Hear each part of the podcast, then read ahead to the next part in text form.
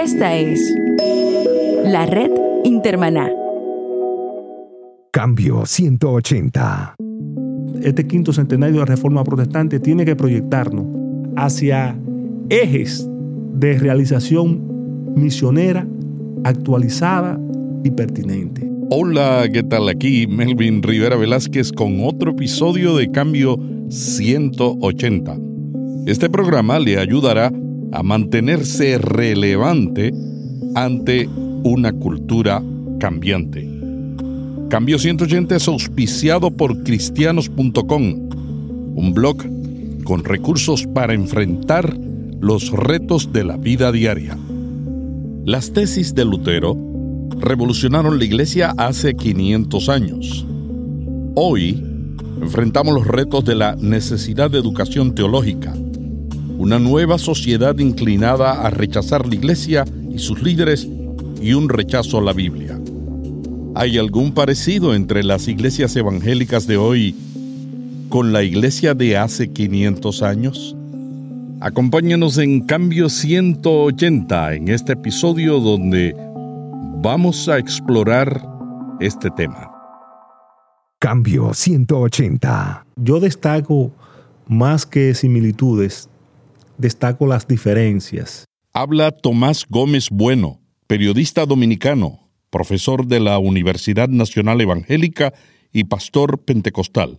Tomás ha escrito artículos para revistas y periódicos nacionales e internacionales y es autor de varios libros. El más reciente es La Iglesia del Quinto Centenario de la Reforma Protestante. Porque eh, realmente hay un fondo común que lo ha tenido que conservar la Iglesia siempre. Es la referencia a las escrituras. Lo único es que esto se ha ido perdiendo y yo creo que la iglesia de hoy, lo que ha fallado en relación a la iglesia de eh, la reforma protestante, esa iglesia que inició con la búsqueda de las escrituras, es que de una u otra forma ha sido permeada, ha sido contaminada y no ha tenido el suficiente vigor para reaccionar y establecer los principios de las escrituras tal como se establecieron en la reforma protestante. Claro, siempre como dice la palabra de Dios, queda un remanente que conserva el depósito de la fe, que conserva los valores centrales y ese remanente debemos activarlo, debemos impulsarlo, debemos estimularlo a que siga influyendo en una iglesia que obviamente tiene bastante problema y está recibiendo bastante influencia de toda una gran descomposición que en términos morales, en términos sociales, hay en el mundo de hoy. ¿Por qué las iglesias tienen dificultad para entender quiénes somos y cuál fue nuestro origen? Hay un mediatismo en la iglesia de hoy. La iglesia de hoy es muy comercial y es una iglesia que con la misma prisa que va el mercado, que va el comercio, va la iglesia. Y la fe se ha convertido en un producto. Y lo importante no es que tú examines con detalle la calidad, el contenido de tu producto, sino que tú lo adquieras. Y esa prisa en la comercialización, esa manera de poner de moda estilos religiosos, eso indudablemente que ha afectado la reflexión, el detenerse a ver qué es lo que yo estoy recibiendo. Por ejemplo, cuando yo me convertí, yo hice un examen detallado de qué estaba recibiendo, de qué era lo que significaba yo dejar la manera anterior de vivir y convertirme a Cristo. Entonces eso me llevó tiempo y me llevó estudio. Hoy no. Hoy la oferta viene como un enlatado. Tómalo y cógelo y quédate con eso y no averigüe más. Eso te va a poner contento, te va a hacer feliz y ya con eso tú puedes vivir. Yo creo que e, ese enorme grado de comercialización de la fe ha afectado la reflexión en lo que uno recibe y en lo que uno tiene. Y yo creo que hay que recuperar, y esa es mi aspiración, que se recupere la reflexión en la fe, porque eso es lo que enriquece y lo que verdaderamente hace, Melvin, que uno le dé valor a lo que uno ha recibido de parte de Dios. Tomás, pero la iglesia de hace 500 años que enfrentaron los reformadores, ellos la veían así también, como una iglesia comercializada, que estaba vendiendo cosas para construir grandes edificios. Precisamente, Melvin, ahí está el mérito de estos hombres que sometieron la iglesia y la práctica religiosa a una crítica reflexiva a la luz de lo que dice la escritura. Entonces, en esa confrontación es que surge una nueva iglesia. Martín Lutero, cuando clavó la 95 tesis, lo que estaba diciendo es, yo quiero una discusión sobre esto.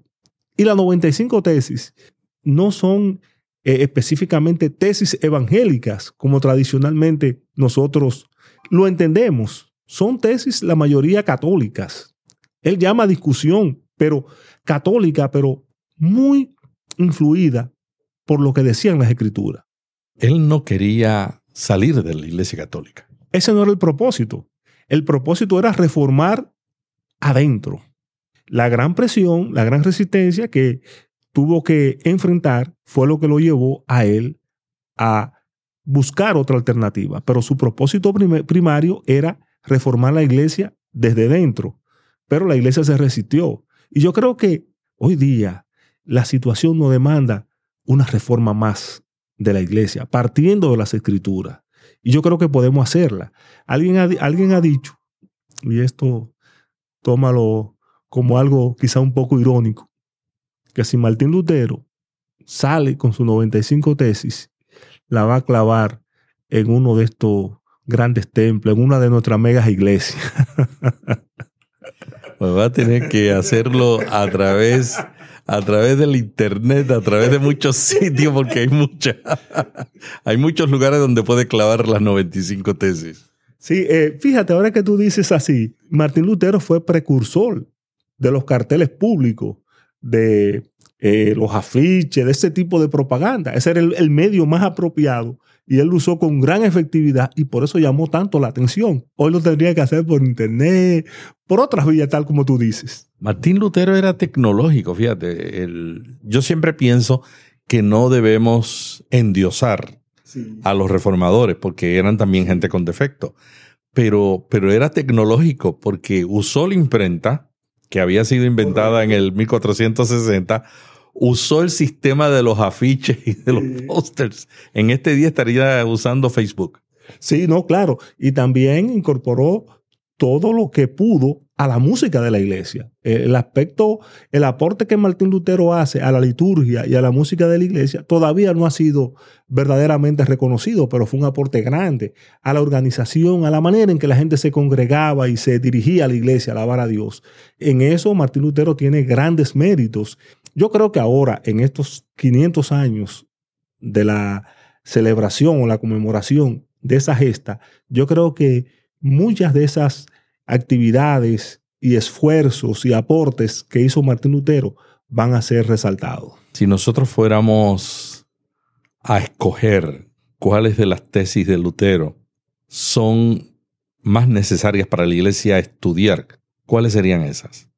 Mira, yo creo que todas son importantes, porque hay una que es central y que es muy abarcatoria, el regreso a las escrituras. Si regresamos a las escrituras y Martín Lutero entró primero a las escrituras, hizo una verdadera crisis espiritual y descubrió algo extremadamente maravilloso que es parte también de su postulado.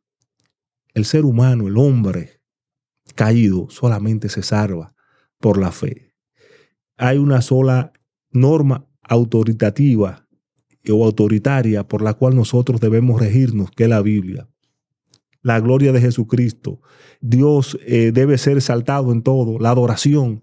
Pero la que más me llama la atención, la que yo diría, la que más debemos destacar, es ese regreso, ese retorno a las escrituras y además el redescubrir ese hallazgo de que el hombre se salva por la gracia a través de la fe en Jesucristo.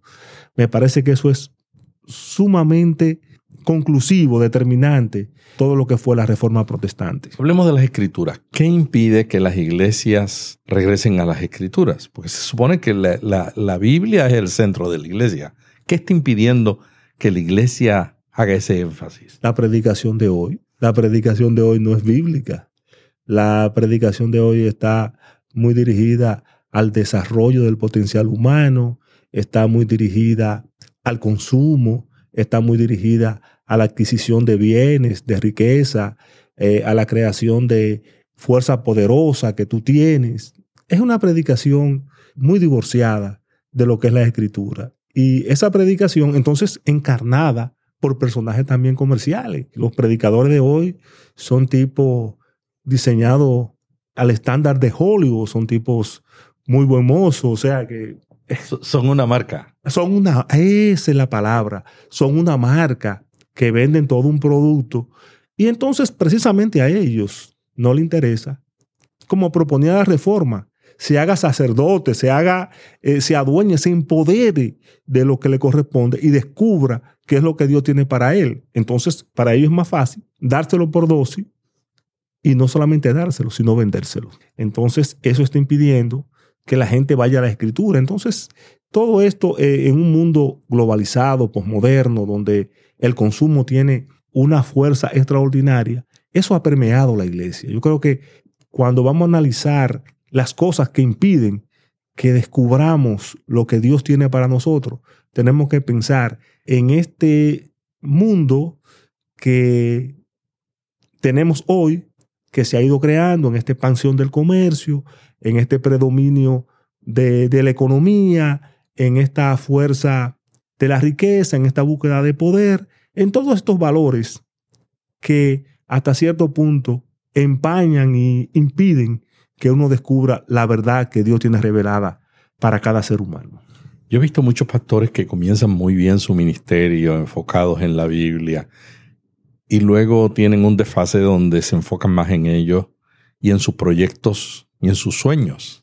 500 años atrás fue la construcción de una basílica. Hoy puede ser la construcción de una cadena de televisión o cómo uno puede identificar como líder, cómo uno puede identificar ese momento crítico en donde uno se está desviando de lo que Dios quiere que uno haga. Tenemos que pensar reflexivamente cada día sobre lo que nosotros somos, que es algo que nosotros perdemos. Por ejemplo, yo soy pastor en mi iglesia y yo tuve un miembro que fue a Estados Unidos.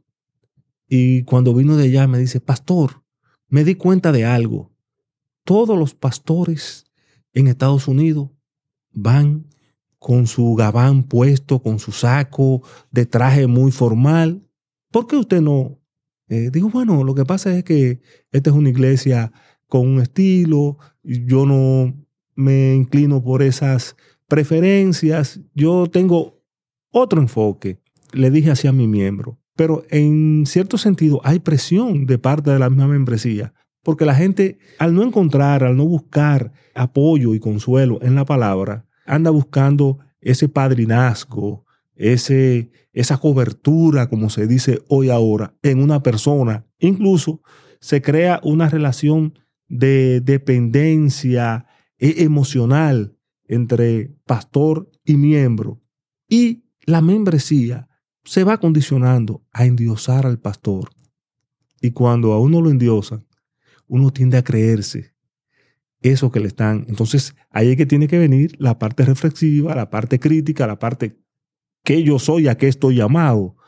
Y yo creo que debemos sentir en eso, en redescubrirnos nosotros cada día, en eh, reinventar nosotros conforme a lo que Dios nos ha depositado para que desarrollemos quién yo soy. Yo soy un siervo de Dios, no importa las circunstancias, no importa el crecimiento de mi iglesia, no importa la prominencia de mi miembro, yo vine aquí a servir y a hacer la obra de Dios eh, en el estilo y la forma que Dios quiere que se hagan las cosas. Tomás, en el libro La Iglesia del Quinto Centenario y de la Reforma Protestante que tú escribiste, tú haces un énfasis en la educación teológica. ¿Cuál es el valor de la educación teológica en este proceso de evitar una desviación? La importancia que yo le asigno a la educación teológica es vital. Yo creo que si no nos preparamos en la palabra, si no cambiamos un poco eh, los currículum de nuestros institutos bíblicos, si no acercamos un poco más lo que se enseña en los seminarios con lo que se practica en la iglesia, eh, vamos a seguir teniendo problemas. Yo creo que iglesia y seminario deben acercarse. El seminario debe revisar qué le está ofreciendo a la iglesia y la iglesia debe ponerse de acuerdo con el seminario sobre qué es lo que necesita. Porque incluso tenemos gente preparada en las iglesias que están sentadas. Dicen, bueno, yo no estoy de acuerdo con nada, lo que se hace aquí, yo no eh, tengo ninguna incidencia, simplemente no estoy de acuerdo. Y yo creo que ese, eh, ese desacuerdo no debe llevar a, a la pasividad, debe integrarse a una práctica transformadora que tenga impacto sobre la iglesia y cambie algunos patrones que nos están afectando. Eh, la educación teológica, obviamente, no puede seguir siendo un mecanismo para ascenso jerárquico en el ministerio. O sea, no importa qué eh, aporte yo pueda hacer en términos de la misión, si yo tengo un título, pues a mí hay que abrirme paso donde quiera que yo esté y me impongo por el título, no por el conocimiento, no por mi aporte. Yo creo que tenemos que sentarnos, eh, la gente de las iglesias, la gente de los seminarios. Por ejemplo, un país como, como el nuestro, donde hay un alto índice, índice de feminicidio, mueren muchísimas mujeres fruto de la violencia, eso no se lleva a los seminarios a estudiar. Nosotros estamos estudiando los mártires de la Edad Media, los mártires de la catacumba, pero que ya eso pasó, ya eso es información. Ahora, los mártires, esta niñez asediada y perseguida por, y acosada por eh, los mayores en términos sexuales y de abuso, yo creo que es un tema de la iglesia, yo creo que es un tema de seminario, yo creo que todo lo que está sucediendo, está pasando, la corrupción política, eh, la pornografía, la depravación moral y social que vive el mundo debe ser vista con un enfoque teológico y no simplemente emocionalista y reactiva como la que se está eh, viendo hoy día. Y me parece que de cara a la realidad, la Biblia tiene respuesta, no simplemente respuesta elaborada y formulista, sino respuesta pensada, reflexivas, abierta, pero respuestas pertinentes para la situación de hoy y para el hombre de hoy. Yo creo que la educación teológica es uno de los puntos centrales en que en este quinto centenario de la Reforma Protestante deben ser atendidos. Muchas iglesias no se sienten relacionadas con el movimiento de la Reforma.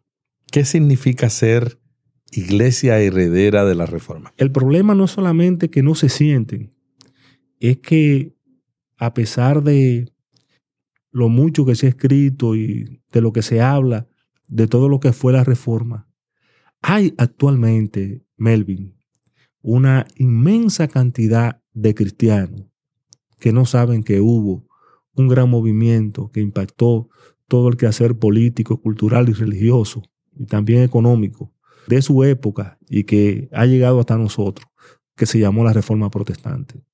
Hay gente que no sabe que eso pasó y una gran parte de lo que lo sabe, lo sabe desde la versión tradicional, que fue que alguien de la iglesia eh, católica no estuvo conforme, se levantó, hizo una, una, una rebelión y, bueno, dejó la iglesia y fundó un movimiento, simple y llanamente. Pero ser iglesia conforme a la reforma es volver a todo el pensamiento que se fue creando a partir de ahí, porque la reforma no solamente la podemos ver en Martín Lutero, sino en todo lo que fue dejando y todo lo que fue acumulando.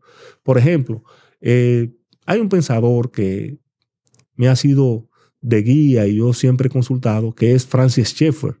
Francis, Francis Schaeffer es un hombre que conecta su pensamiento con la reforma protestante, pero es un hombre que piensa en términos modernos, Asimismo hay otro. La misma, eh, esa misma riqueza de la literatura latinoamericana, de la teología latinoamericana, es una teología reformadora, es un pensamiento reformador, si nos vamos a, a pensar en René Padilla, en Escobar, en esa gente, esa gente tiene un enfoque reformador, son herederos de la reforma y están ahí, eh, siendo pertinentes en estos momentos y contribuyendo a que el aporte de la reforma se haga eh, viable, se haga factible en estos tiempos. Tomás, en tu libro tú también haces un análisis de la situación del culto y la adoración.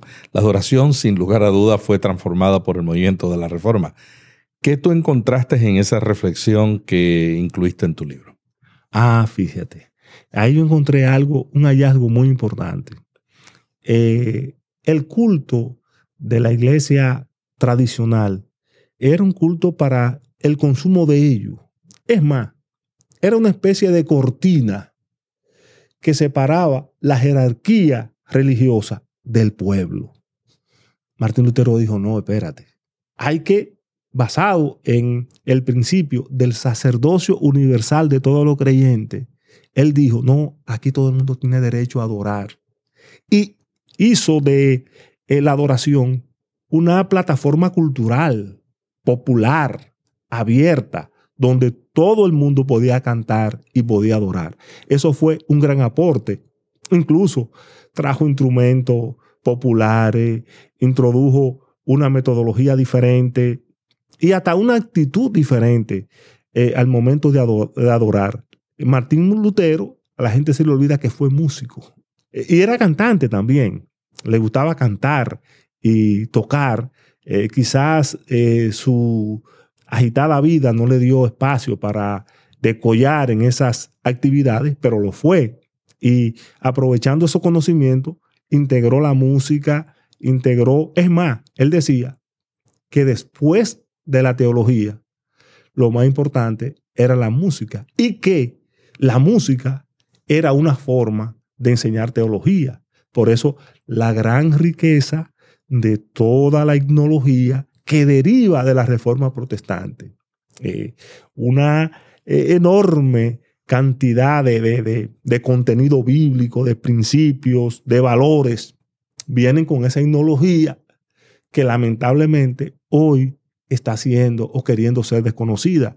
Grave error de la iglesia de hoy. Yo creo que paralelamente con el gran aporte que se está haciendo en la lírica evangélica, porque no vamos a negar de que hay himnos actuales, modernos, bellísimos, pero no podemos desconocer esa gran riqueza, ese gran legado que viene desde la reforma protestante.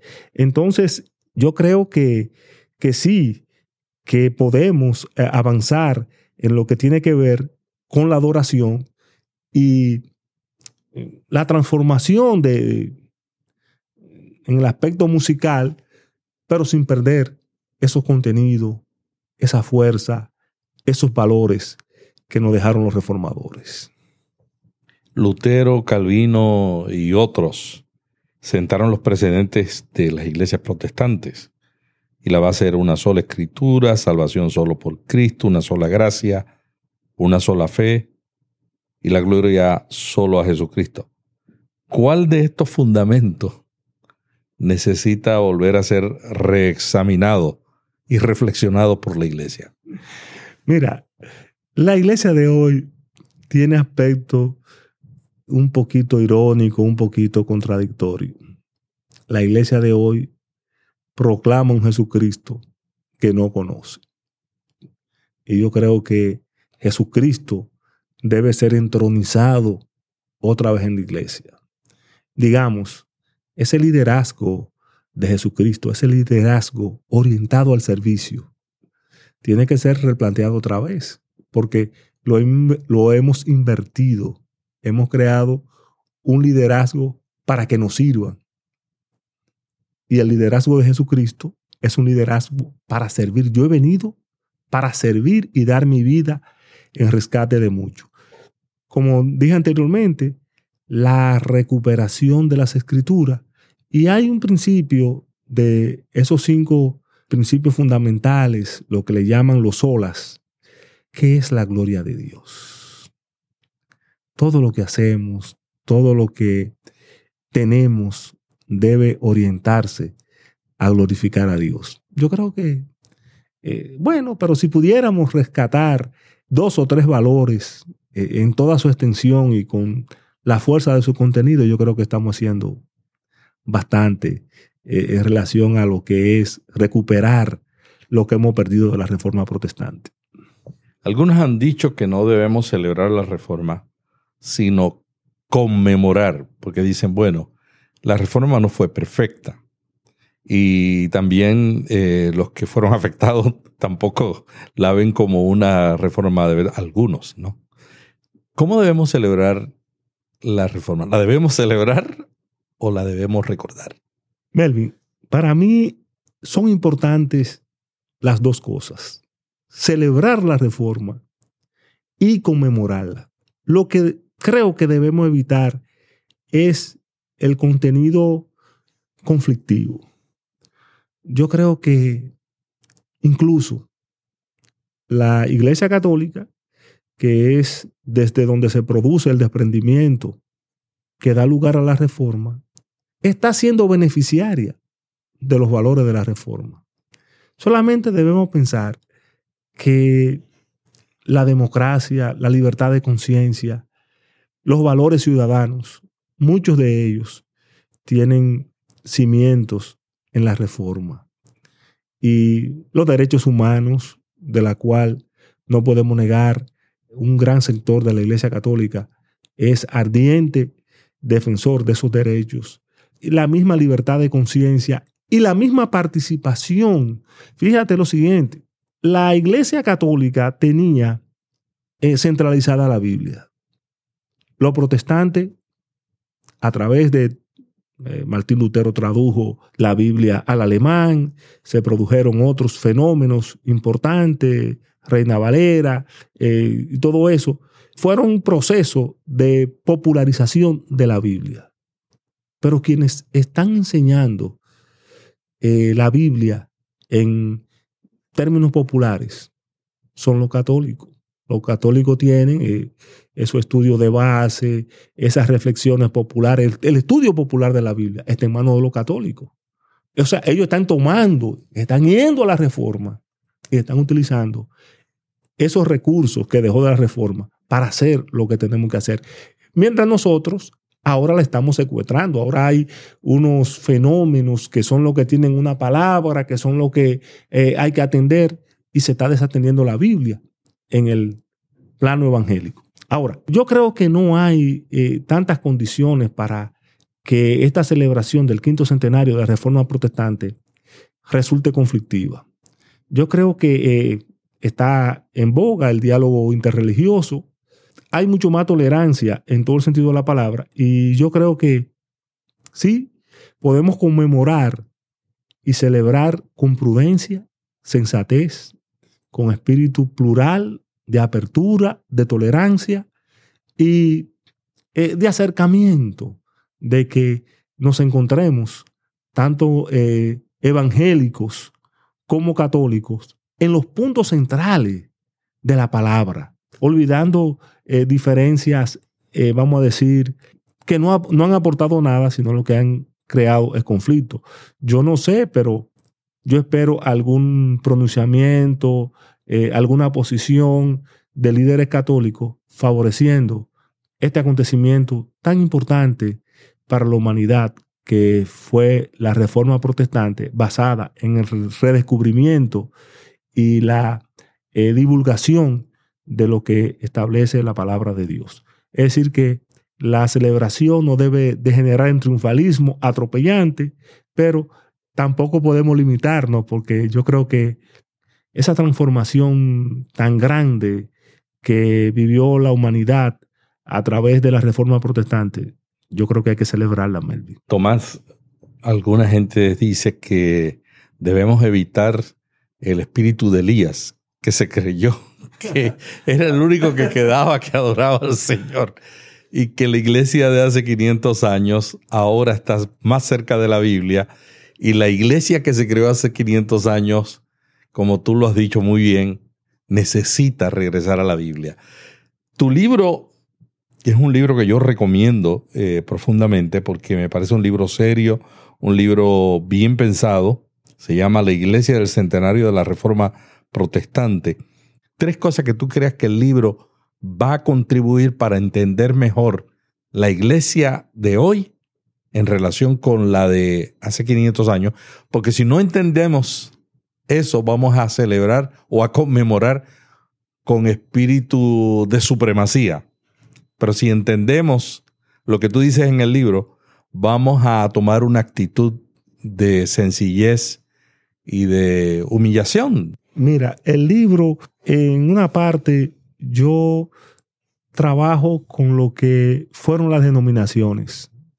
Las denominaciones correspondieron a un modelo muy ligado a lo que fue la modernidad, la gran industria, la expansión misionera, eh, el despliegue imperial por todo el mundo. Y ese modelo, con su escuela bíblica, con su forma de enseñanza, llegó a nuestros países. Pero sucede que el modelo denominacional, ese modelo misionero que se creó, entró en crisis. Los misioneros se han retirado, nos han dejado la denominación a nosotros, pero la denominación como la empresa tradicional ha entrado en crisis y han surgido otras maneras de hacer misión en la iglesia. Las iglesias independientes, los grandes ministerios personales, esa gran pluralidad y esa gran eh, dispersión que es propia de la mentalidad evangélica se está eh, desplegando, se está desarrollando. Yo hablo de todo eso en mi libro. Es un libro con enfoque en esa parte eclesial. Esa sería una primera parte. Eh, luego, yo trabajo con lo que es la iglesia en sí misma, sus desafíos, frente a la pobreza, eh, su desafío frente a la realidad política, su desafío y pertinencia sobre eh, la misión y una diversidad de temas, su concepción de lo que es el reino de Dios. O sea, yo hago, yo hago un diagnóstico eh, lo más ampliado posible y coloco a la iglesia en el contexto de un mundo postmoderno, ya no correspondiendo a la modernidad y globalizado, que son dos grandes fenómenos que han impactado todo, todo lo que es el mundo de hoy. Ahora, yo tomo eh, la educación teológica, la transformación que hay que hacer en la educación teológica, los reenfoques que hay que hacer en términos de lo que es el reino de Dios, en términos de lo que es la iglesia, en términos de lo que es la misión, y lo proyecto hacia ese futuro donde tenemos que vivirlo en este mundo globalizado y posmoderno, en una eh, actualización de nuestra interpretación de las Sagradas Escrituras, sin cambiarla. Sencillamente decir, Dios habla hoy, como hay una versión de la sociedad bíblica. O sea, Dios es pertinente hoy. Y que Él nos dice cómo lo escuchamos hoy y cómo dejamos que Él le hable a este mundo hoy. Entonces, ese, ese es nuestro gran desafío. Eh, recojo eh, una parte de los esfuerzos que se han hecho, de los grandes movimientos, el Consejo Mundial de Iglesia, el CLAI, lo clave, todo eso yo lo detallo ahí en esos aportes que han ido haciendo, construyendo una perspectiva de misión para la iglesia proyectada hacia el futuro actualizada, pero proyectada hasta, el futuro. O sea, eh, el asunto es que la palabra de Dios es respuesta autoritaria y pertinente en el mundo de hoy y lo será hasta que nuestro Señor Jesucristo venga a la tierra. Estamos en el quinto centenario de la Reforma Protestante. Este quinto centenario de la Reforma Protestante tiene que proyectarnos hacia ejes de realización misionera, actualizada y pertinente. Seguiremos siendo iglesia poderosa, iglesia de Dios, iglesia que camina hacia el rumbo histórico que el Señor ha marcado.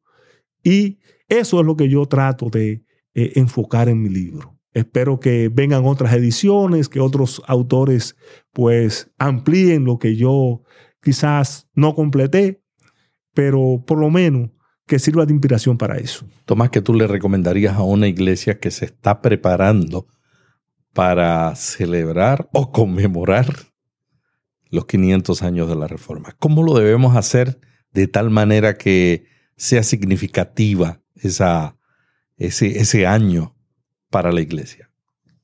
En la presentación de mi libro, yo hablo de la reflexión, de tener un conocimiento lo más amplio posible del movimiento de lo que fue la reforma, de como iglesia hacernos una autocrítica de cara a lo que fue la, reforma y desde ahí eh, ya edificado sobre una reflexión clara y pertinente, entonces comenzar a celebrar. Para mí no es apropiado ni adecuado celebrar lo que uno no conoce, porque temo que la reforma protestante pueda convertirse eh, en una celebración hueca, sin sentido, en una bulla, sin eh, mayor impacto, y que lo que nos aportó la reforma lo pasemos por alto, que es lo que yo no quiero. Yo quiero que pensemos en ese gran movimiento, no solamente eh, referido a Martín Lutero, a Zwinglio, a eh, Calvino, sino a todo ese legado y a todo ese grupo de hombres y de movimiento que se desprendió de ahí. Ahí habría que hablar de las sociedades bíblicas, de la escuela bíblica dominical, de los movimientos misioneros, de toda una gesta amplísima, larguísima y gloriosa que se derivó de ahí y que nos trajo el Evangelio a nosotros. O sea, el testimonio que tú estabas compartiendo conmigo es un claro ejemplo del poder que se desplegó en la reforma protestante, porque yo lo ligo allá, porque Reina Valera, la, esa traducción incomparable, yo le digo a la gente, que a veces me presentan otras versiones de la Biblia, que yo la leo también con gusto. Yo digo, pero miren, ya me gustan todas las versiones de la Biblia, pero yo me salvo con Reina Valera. Yo con esa, si nada más existiera esa, yo sé que voy a llegar a donde Dios quiere que yo llegue. Porque es tan bonita y tan linda. Y siempre la voy a tener como estudio mío. Entonces todo eso, todo ese gran aporte, yo creo que no podemos celebrar ignorando todo eso tenemos que tener conciencia de qué hemos recibido, especialmente una iglesia que quiere olvidar la historia. Hay una tendencia a que no, eso fue en el pasado. No, no. ¿Qué nos aportó ese pasado? ¿Qué significa ese pasado? ¿Y cómo debemos honrar ese pasado? Yo siempre recuerdo que la Biblia nos ayuda a nosotros a, a conectarnos con el pasado. El Señor dice, recuérdense que ustedes fueron esclavos. Recuérdense cuando salieron. Es más, la Santa Cena, la Santa Comunión que nosotros celebramos es la recordación de la salida del pueblo de Egipto. Y todavía lo estamos celebrando. O sea, el Señor quiere que nos mantengamos porque Dios es un Dios de la historia, de la historia del pasado, de la historia del presente y tiene en sus manos la historia del futuro.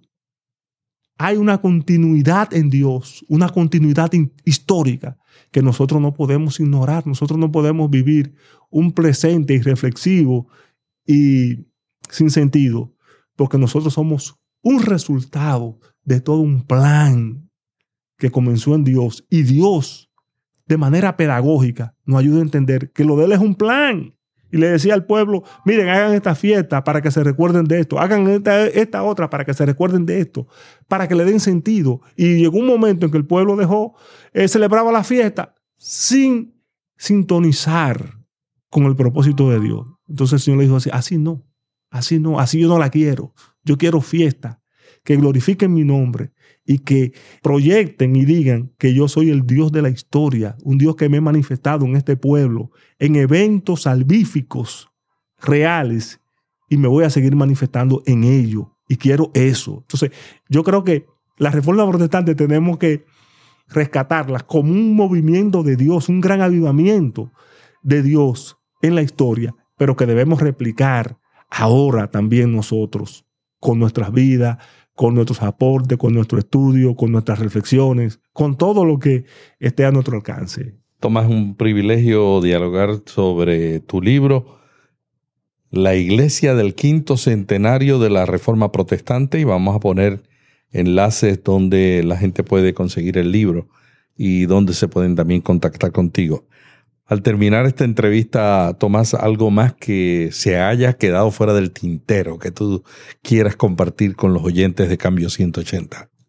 Bueno, eh, si hay algo que quiero compartir es reiterar lo significativo, lo trascendente que es para mí conocerte, eh, a ti, una persona de quien yo colecciono celosamente sus artículos, que lo conocí a través de la Biblia en las Américas y que no tenía el privilegio de conocerlo personalmente. Para mí es honroso participar de esta entrevista y hacerlo con uno de los hombres que más ha aportado a la comunicación en el mundo evangélico hispano, el señor Melvin Rivera.